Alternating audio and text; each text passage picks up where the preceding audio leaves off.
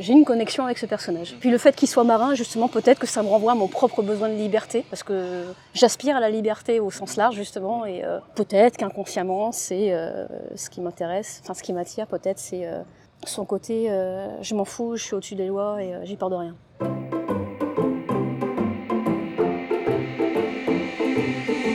Chronicle Fred.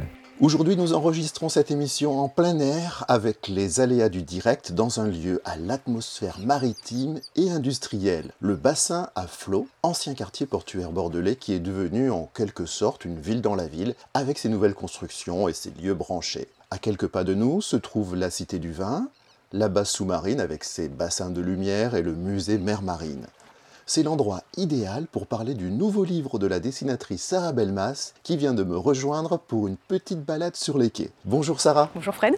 Que penses-tu de cet endroit chargé d'histoire? C'est l'endroit parfait parce que les auditeurs ne le voient pas, mais on a deux grues. Deux vieilles grues des années 40, 50, grand max, qui servaient à décharger et à charger les marchandises sur les cargos de l'époque. Et c'est un endroit où euh, j'ai beaucoup aimé flâner justement. J'ai fait quelques petites photos aussi euh, quand j'étais photographe. Et euh, c'est un lieu que je trouve chargé de, chargé de paix, de tranquillité, et, euh, et en même temps qui, euh, qui, a ce petit parfum d'invitation au voyage. Il y a aussi une, soucoupe volante. Oui.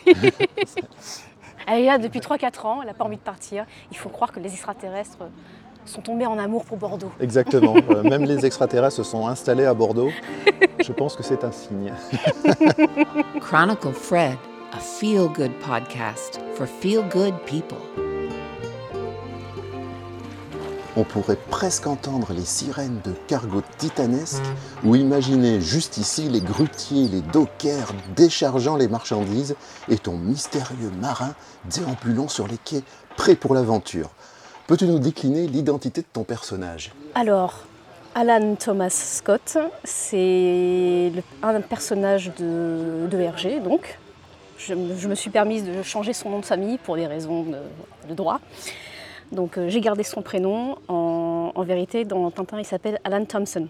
Pour le nom, j'ai changé, j'ai fait Thomas Scott. Thomas Scott, justement pour euh, que la sonorité se rapproche le plus euh, de, son patronyme d'origine. Et l'histoire tourne donc autour de, ce marin, qui est donc le lieutenant du Caraboujan, qu'on découvre dans le Crabe aux pinces d'or. C'est un personnage je dirais même pas secondaire, c'est tertiaire, puisqu'on le voit dans quatre albums sur les 22 euh, des aventures de Tintin. Il y a un point commun avec la mer sur les titres de tes deux albums Lever l'ancre, puis aujourd'hui Alan Thomas Scott, Le marin bandit. Pourquoi cette attirance pour la mer? Parce que la mer, elle invite au voyage et que surtout, ce qui est, euh, ce qui est assez fascinant, moi, ce qui m'avait beaucoup attiré euh, il y a quelques années, c'est l'idée du voyage en cargo. C'est quelque chose que j'adorerais faire.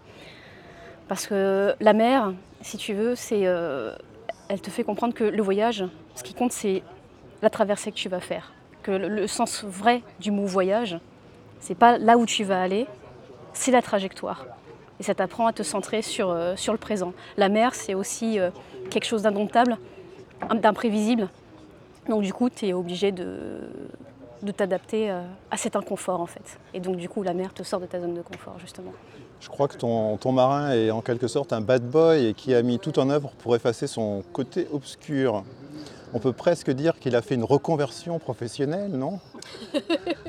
Mais peut-être aussi que finalement, il n'a jamais été vraiment méchant.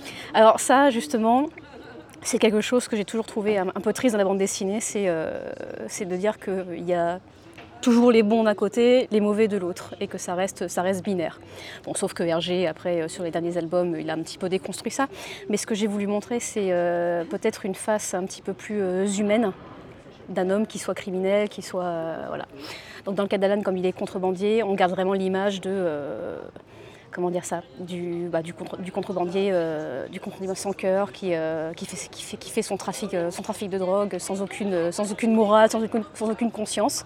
Et clairement, dans, ce livre, ce qu'on montre, c'est bah, un homme qui a ses tourments, justement, qui a ses. je ne veux pas dire qu'il fait son mea culpa, mais qui a sa culpabilité, mais tout en étant tiraillé avec sa vraie nature. On a tous droit à une seconde chance, une renaissance? Une seconde chance, mais ça ne veut pas dire qu'on va réussir à la saisir, ça ne veut pas forcément dire que la rédemption est au bout. Que préfères-tu, le vacarme de l'océan ou une mer calme? Hmm, Bonne question. Je dirais les deux. Je dirais les deux parce que le calme plat, on s'ennuie vite. Alors que le vacarme de l'océan, ça, ça invite à, à faire face aux intempéries, et à, à- à donner, à donner le maximum pour survivre et euh, pour se sentir vivant en fait. C'est comme l'ombre et la lumière, l'un ne va pas sans l'autre. Chronicle Fred.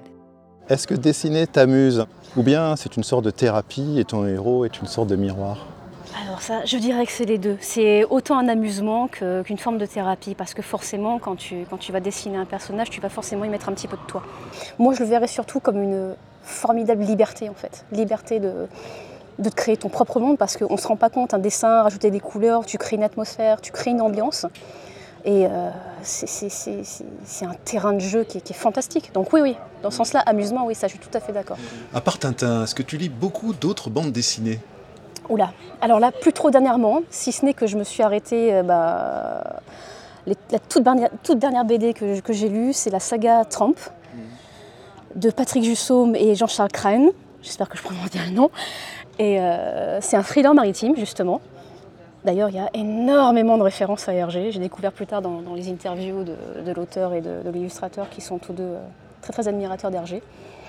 Et euh, c'est typiquement, je crois, le genre de, de BD que j'aime beaucoup. Dans le même style, dans le même style j'aime beaucoup aussi euh, 13. Et, euh, et forcément la saga Riyad Satouf, mais là j'ai pas trop regardé, enfin j'ai pas trop lu euh, Esther. Alors après j'accroche pas tellement avec, euh, avec Esther et euh, Pascal Brutal, mais c'est surtout l'arabe du futur. Voilà, quand on a une bande dessinée qui témoigne beaucoup de, d'un parcours de vie, surtout comme le sien où ça se passe en France et en Syrie, on est vraiment entre deux cultures différentes, tu as vraiment une immersion en fait euh, dans un autre pays, dans une autre culture, ça c'est vachement intéressant. Je me suis aussi procuré euh, une bande dessinée, c'est euh, La guerre d'Algérie illustrée, et ça je trouve que c'est, fantastique de, de mettre en bande dessinée un conflit historique. Je, je trouve que c'est beaucoup plus, euh, comment dire ça Beaucoup plus, beaucoup plus clair en fait que si tu, vas lire, si, tu, si tu vas lire un essai ou si tu vas écouter un cours d'histoire, parce que tu as le visuel, donc du coup tu te représentes la situation. Et c'est plus accessible. Oui, Si tu devais vivre la vie d'un de tes personnages, lequel choisirais-tu? Peut-être la vie d'Alan, justement. Pourquoi ce personnage? C'est rigolo parce que Alan, j'avais déjà fait quelques petits dessins que je publiais sur les réseaux. Et beaucoup de tintinophiles m'ont dit euh, Mais pourquoi lui Euh, C'est une crapule, c'est une ordure? Je ne saurais pas tellement l'expliquer, mais peut-être que le fait que ce soit un marin, alors tu me diras, euh, dans ces cas-là, pourquoi pas le capitaine Haddock? Alors Ouais, pourquoi pas le capitaine Haddock? Oui, mais Haddock. Alors, j'allais te dire, Haddock, il est gentil, mais il est bourré de défauts aussi. hein. C'est- C'est c'est- c'est un grognon au cœur tendre. hein. C'est- D'ailleurs, quand on est tintinophile, euh, quand on est gamin, on aime beaucoup Tintin, et quand on, quand, quand on devient adulte, euh, on, on est plus attaché à Haddock. Mais Alan, en fait, la seule chose que je peux te dire, c'est que c'est depuis toute petite. Ça ne s'explique pas. Ouais, vraiment, vraiment de- depuis toute petite. C'est c'est vraiment ce, ce personnage m'attire, mais vraiment m'attire depuis toute petite. Et euh, je dirais pas fascination, c'est c'est vraiment, c'est bon, sans, sans vouloir euh, exagérer, mais j'ai une connexion avec ce personnage. Puis le fait qu'il soit marin, justement, peut-être que ça me renvoie à mon propre besoin de liberté, parce que j'aspire à la liberté au sens large, justement, et euh, peut-être qu'inconsciemment, c'est euh, ce qui m'intéresse, enfin ce qui m'attire, peut-être, c'est euh, son côté je m'en fous, je suis au-dessus des lois et j'ai peur de rien, peut-être.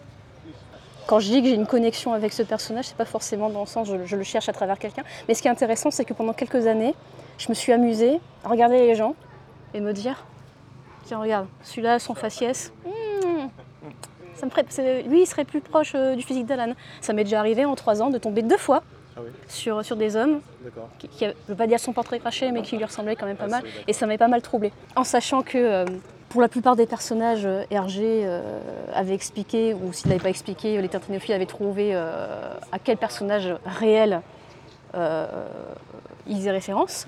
Dans le cas d'Alan, on ne sait pas.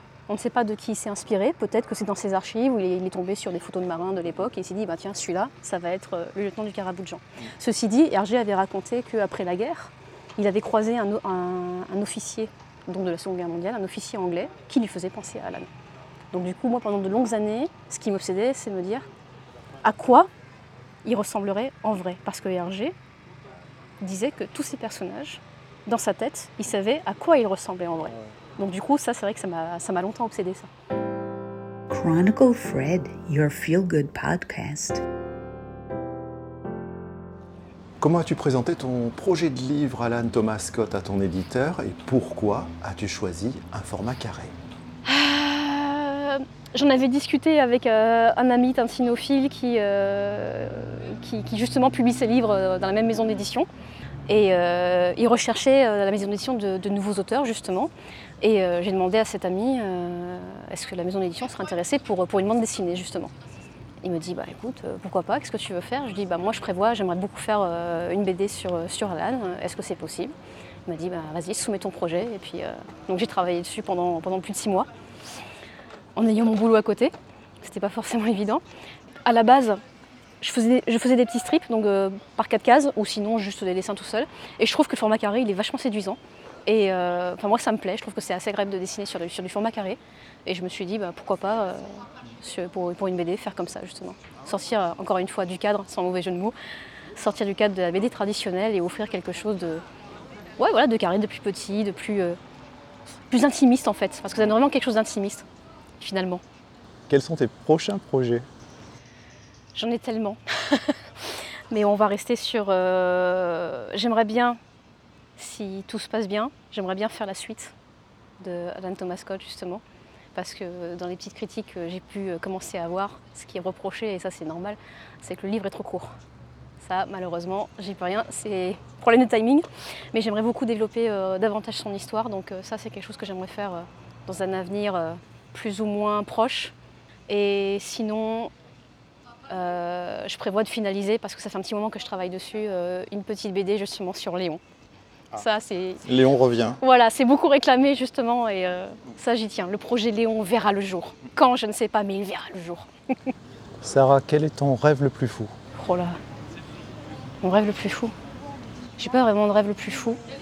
Le seul truc que j'aimerais, c'est. euh, Mais ça commence bien là. C'est d'être en paix. Ouais. Même pas être heureuse, parce que le bonheur, c'est quelque chose de, relatif, mais. euh, Mon rêve le plus fou, c'est d'être en paix. Et d'être dans un monde de paix. Harmonieux. Apaisé. Et tu dis ça avec le sourire. Parce que les gens ne voient pas.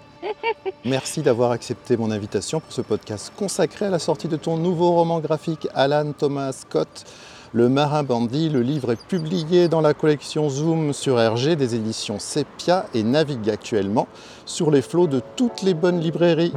Bon vent Sarah Belmas Merci Fred.